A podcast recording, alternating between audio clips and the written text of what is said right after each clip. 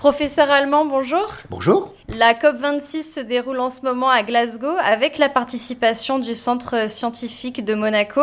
En tant que scientifique, qu'est-ce que vous allez chercher dans ce rendez-vous international? Eh bien, c'est peut-être pas tant aller chercher quelque chose, mais je pense transmettre. Le, rôle des scientifiques, euh, eh bien, c'est de faire de la recherche, d'identifier des événements, et puis euh, peut-être de diffuser cette connaissance des événements afin que euh, les décideurs politiques puissent anticiper ces événements.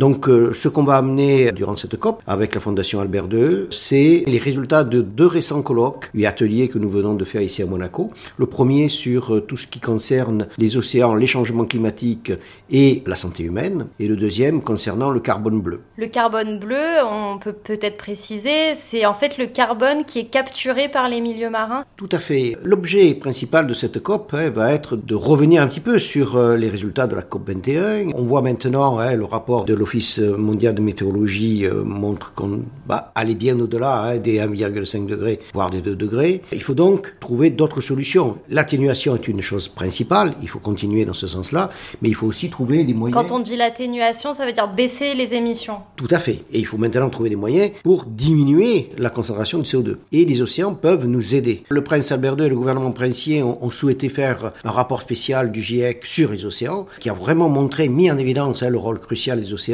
Aujourd'hui, euh, notre workshop montre que les océans peuvent vraiment aider à diminuer ce CO2 atmosphérique et aider aussi à protéger la biodiversité. Donc l'objectif, c'est simplement de protéger parce qu'on ne pourra pas augmenter les capacités d'absorption de l'océan. Alors on peut, on peut déjà les augmenter simplement en maintenant les écosystèmes tels qu'ils sont. Simplement protéger les écosystèmes tels que les mangroves, tels que les herbiers, les herbiers de Posidonie chez nous, déjà ça permet d'économiser beaucoup de CO2. Mais après, on peut également replanter des herbiers replanter les mangroves. Il y a des opérations qui se font déjà hein, en Australie et dans de nombreux pays du monde où on replante, hein, certains pays replantent activement des forêts de mangroves. En ce qui concerne le lien entre le changement climatique et la santé humaine et planétaire, c'est une connexion euh, récente ou c'est quelque chose qui est établi depuis longtemps? On s'aperçoit maintenant hein, que les océans euh, jouent un grand rôle. Pour le climat, ça c'est connu, mais également jouent un grand rôle pour la santé humaine. À la fois c'est un rôle positif, parce que les océans d'abord régulent notre climat, 30% du CO2 atmosphérique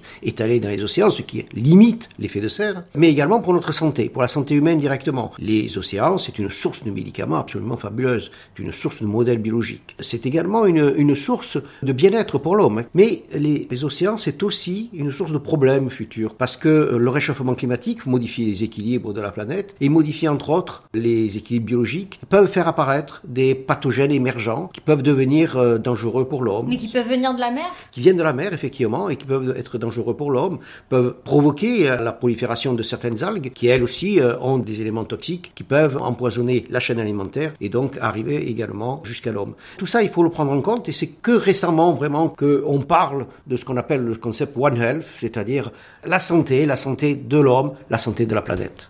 Le réchauffement climatique, aujourd'hui, ça y est, on en parle quotidiennement, c'est vraiment une priorité. Peut-être qu'il faut rendre un peu hommage à la communauté scientifique parce qu'en fait, sans la recherche, on ne saurait rien de tout ça. En effet, hein, je pense que la recherche dans ce cas-là est absolument cruciale. Euh, c'est la recherche qui permet de découvrir les mécanismes très complexes. On pensait que les, grands équilibres étaient relativement simples à établir. On s'aperçoit que c'est d'une complexité énorme. Récemment, il y a eu des articles qui sont sortis sur euh, le rôle des arbres pour la captation de CO2. Vous avez des programmes énormes de plantation d'arbres. Eh bien, on s'aperçoit que cette plantation d'arbres n'est pas toujours positive pour le climat. Que cette plantation d'arbres, selon où elle se fait, selon les essences qui sont utilisées, peut être une source de CO2 au lieu d'être un puits de CO2. Donc là, la connaissance scientifique est cruciale pour anticiper tous ces phénomènes, pour alerter la population et pour informer les décideurs politiques. Professeur Allemand, merci beaucoup. Merci beaucoup.